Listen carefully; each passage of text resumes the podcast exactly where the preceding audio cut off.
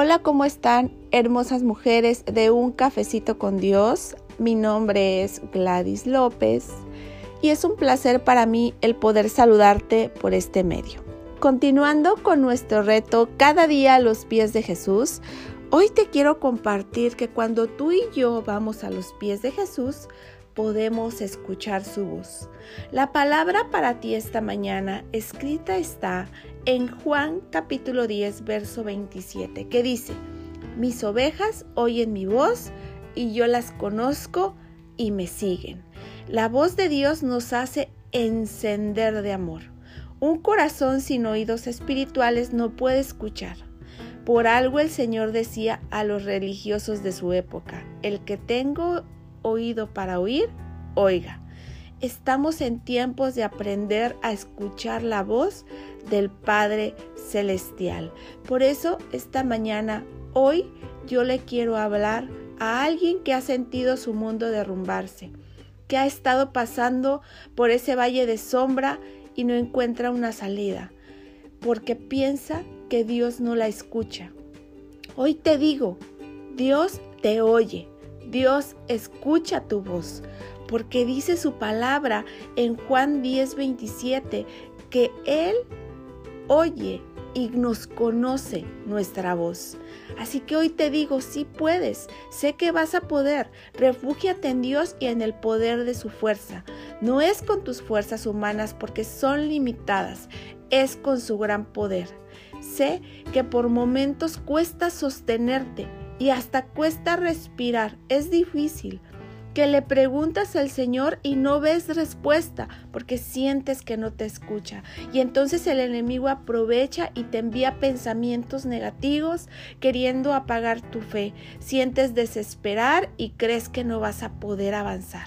Lo sé y lo sé muy bien, porque yo también estuve ahí y el Señor ha hablado a mi vida y me ha dicho, bástate mi gracia, porque mi poder se perfecciona en la debilidad. Segunda de Corintios capítulo 12 verso 9. Y hoy quiero dar este mismo pasaje al que cree y que quiere escuchar. Sí, al que me escucha y cree porque conoce el poder de un Dios omnipotente, al que entiende que no es por lo que tienes enfrente ni, ni por lo que te han dicho. No es por eso, es por fe y recíbela en el nombre de Jesús. Que la paz que sobrepasa todo entendimiento pueda renovar tu ser. Recibe la fuerza en que ahora eh, tú has tenido esa debilidad. Recibe la fuerza ahora como la de un búfalo.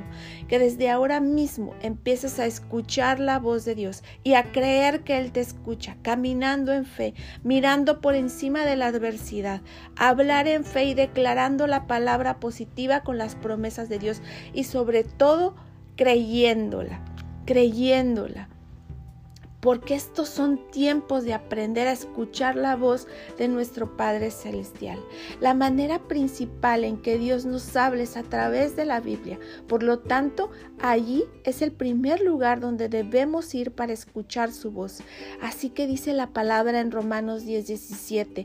Así que la fe es por el oír y el oír por la palabra de Dios. Para poder reconocer la voz del Señor debemos de ser uno con Él y acallar nuestro corazón. No te olvides que nuestra alma es como un potro salvaje y debemos tomarla. Escuchar la voz de Dios trae bendición. Deuteronomio capítulo 28 verso 2. Escuchar la voz de Dios te hace conocer su voluntad. Hechos capítulo 22 verso 14. El Señor tiene la palabra, tú el corazón dispuesto. Son tiempos de hablar lo que el Padre habla, que desde ahora mismo empieces a caminar en fe, mirando por encima de la adversidad, hablar en fe declarando la palabra positiva con las promesas de Dios y sobre todo creyéndola. Desde hoy empieza a escuchar la voz de Dios y a vivir por fe. Así vas a poder porque si crees que cuando débil te sientes, fuerte eres en Dios y no habrá quien te, derribe, porque en Él somos más que vencedoras en el nombre de Jesús. Padre, gracias. Gracias porque levantas una generación de mujeres que entienden tu voz, porque a sus pies, Señor. Ahí a tus pies podemos escuchar tu voz. Que Dios te guarde, que Dios te bendiga, pero sobre todo que hoy puedas escuchar la voz de Dios. Dios las ama y yo también. Les mando muchos, muchos, muchos besitos de café. Bye bye.